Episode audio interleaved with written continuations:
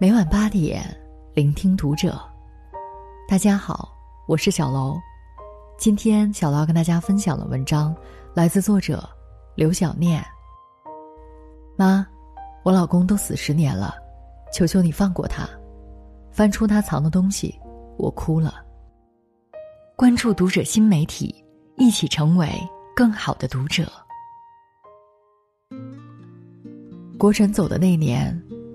婆婆六十四岁，在这之前，我们等了她整整七年。七年前，国臣因酒后斗殴致人伤残，以故意伤害罪被判了刑。他入狱时，儿子小伟十三岁，刚上周二；而他出狱后，小伟已经职专毕业，在一家小装修公司做项目经理。为了给国臣找点事做。小伟介绍他去工地当了油漆工，还千般叮嘱不能喝酒。那天中午吃饭时，国臣买了一瓶啤酒，小伟正好在现场，就数落了一句：“爸，下午还得干活，大中午的喝什么酒啊？你好了伤疤忘了疼吗？”结果，国臣一句话没说就走了。等我们找到他时。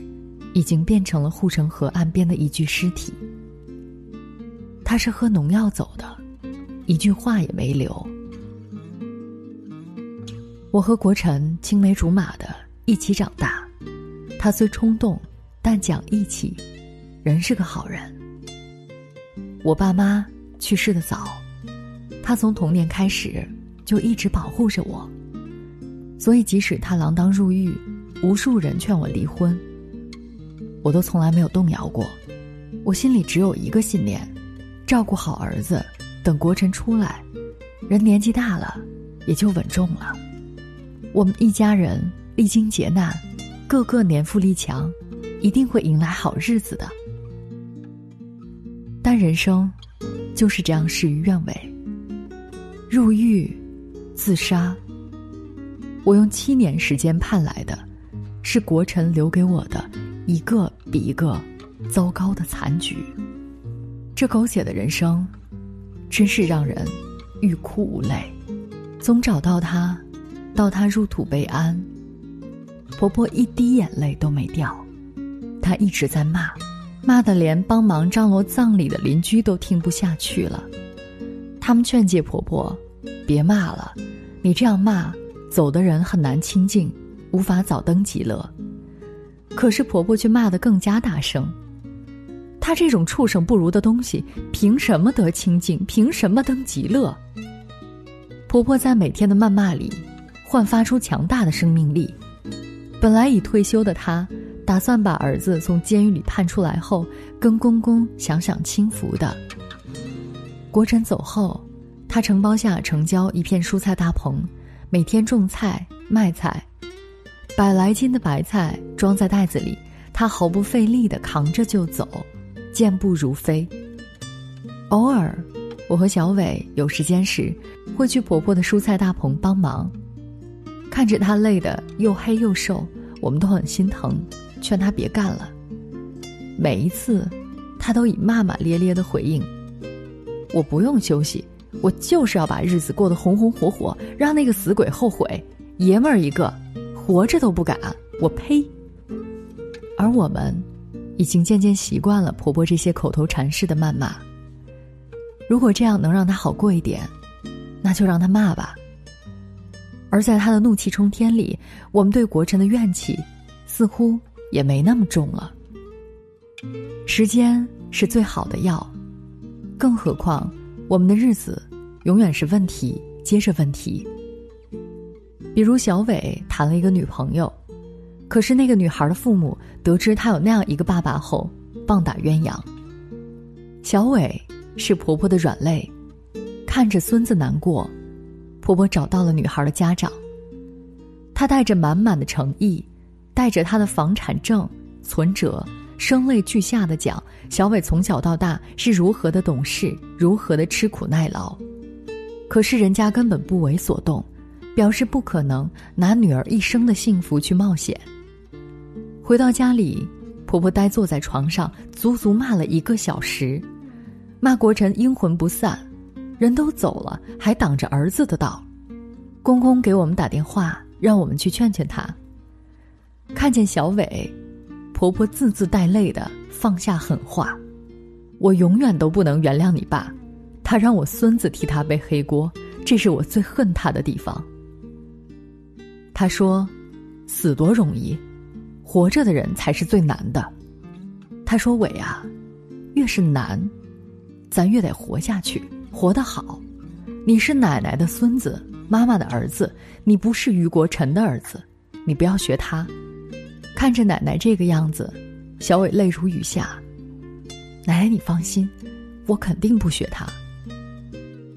刚开始，我们只是以为婆婆是拿愤怒来抵消悲伤。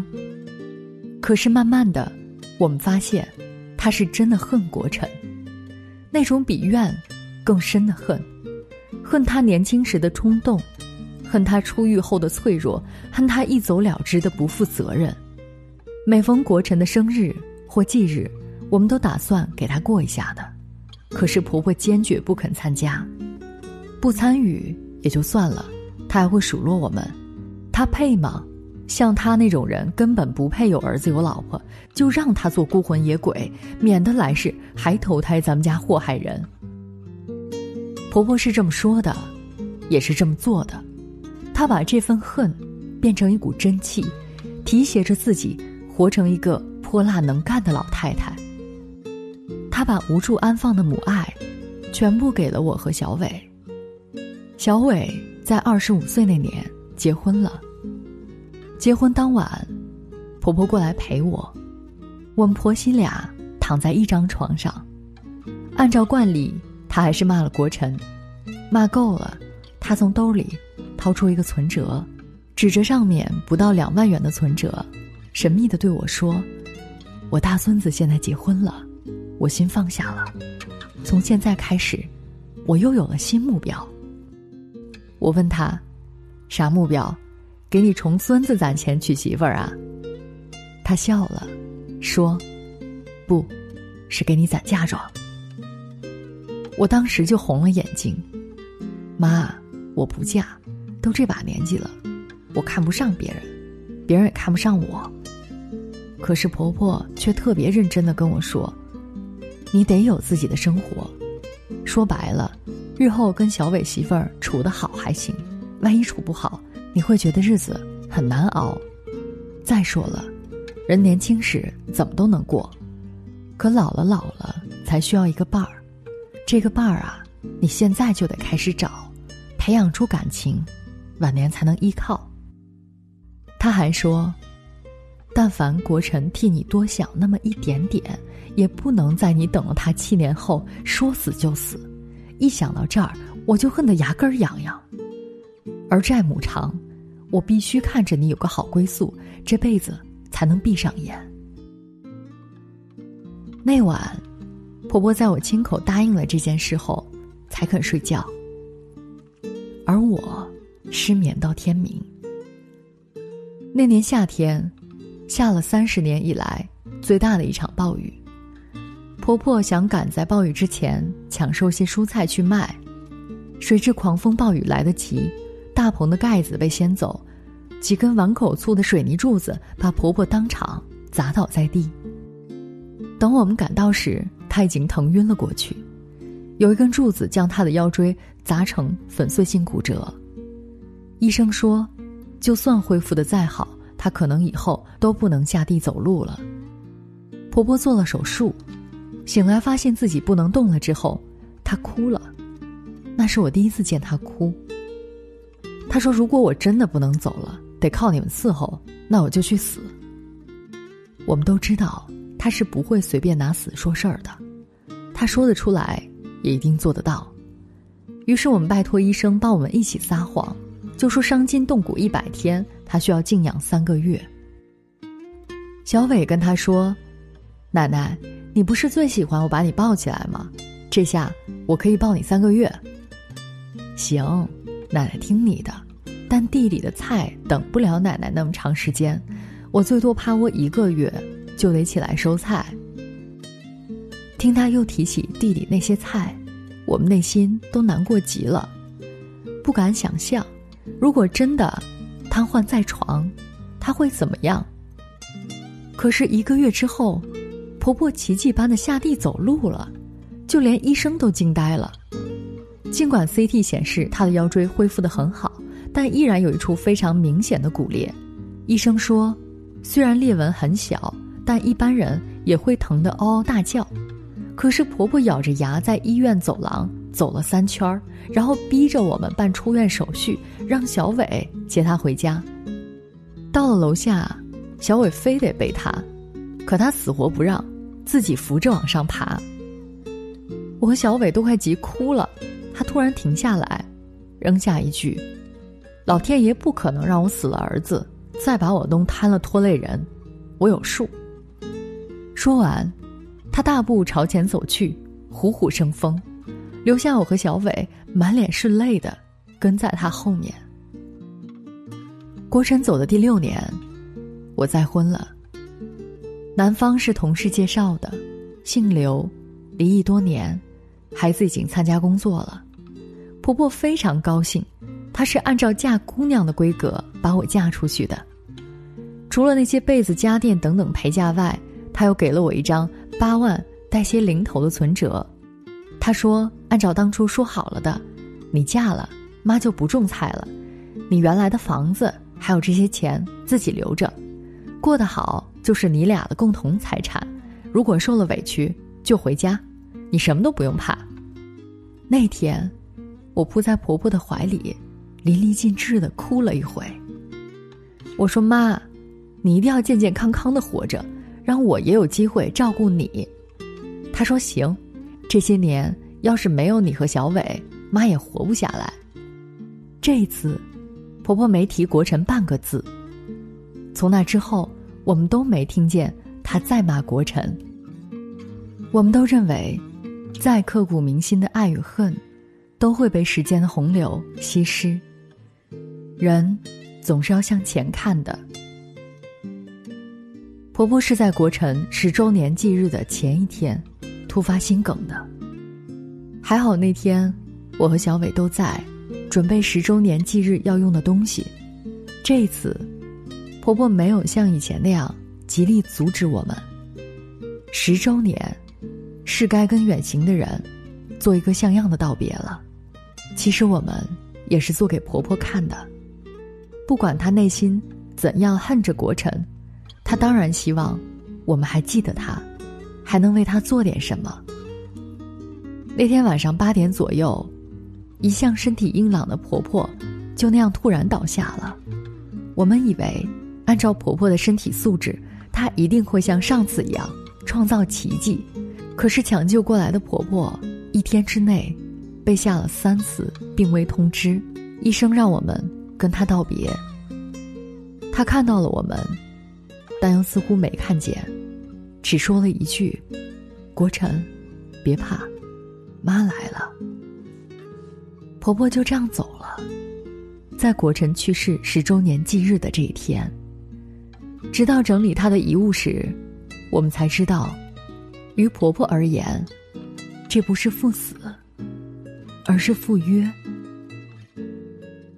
他几乎扔掉了和公公生前的所有衣物，衣柜里唯一留下了三包东西，一包是手工鞋垫，有将近二百双，上面还用红丝线绣着“踩小人”三个字。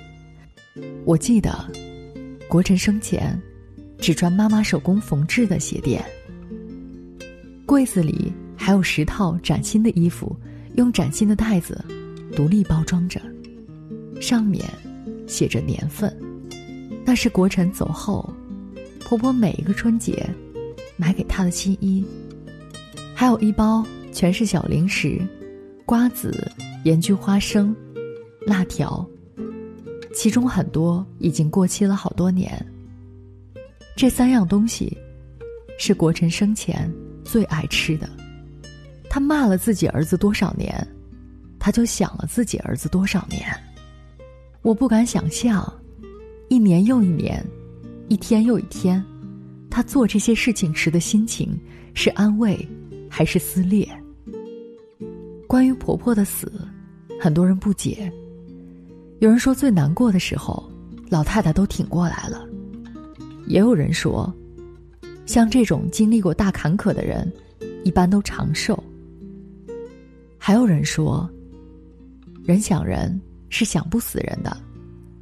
我和小伟曾天真的认为，婆婆一定会长长久久的陪伴着我们，直到我们埋葬了她，依然不相信她已经离开了我们。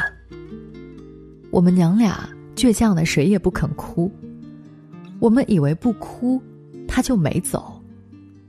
那天半夜，我收到小伟发来的截屏，他在追一部韩剧，《你好，再见，妈妈》。他想念奶奶，茶饭不思，媳妇儿就推荐他看这部剧，说或许会有点帮助。剧中有一句话是这样说的：“丧偶的女人叫寡妇，丧偶的男人叫官夫，失去父母的孩子叫孤儿。”你知道为什么失去孩子的父母没有名字吗？因为无以言表，什么词汇能表达那种无以复加的痛苦呢？我们娘俩接通了语音通话，却谁也没有说话。我们就这样隔着手机屏幕，聆听彼此的哭声。婆婆用十年撑起了我们，她给小伟买了房子，看着他结婚，看着我改嫁。他用那最激烈的谩骂和无以复加的痛苦撑了十年。我们知道，是时候让他走了。再见，妈妈。再见，奶奶。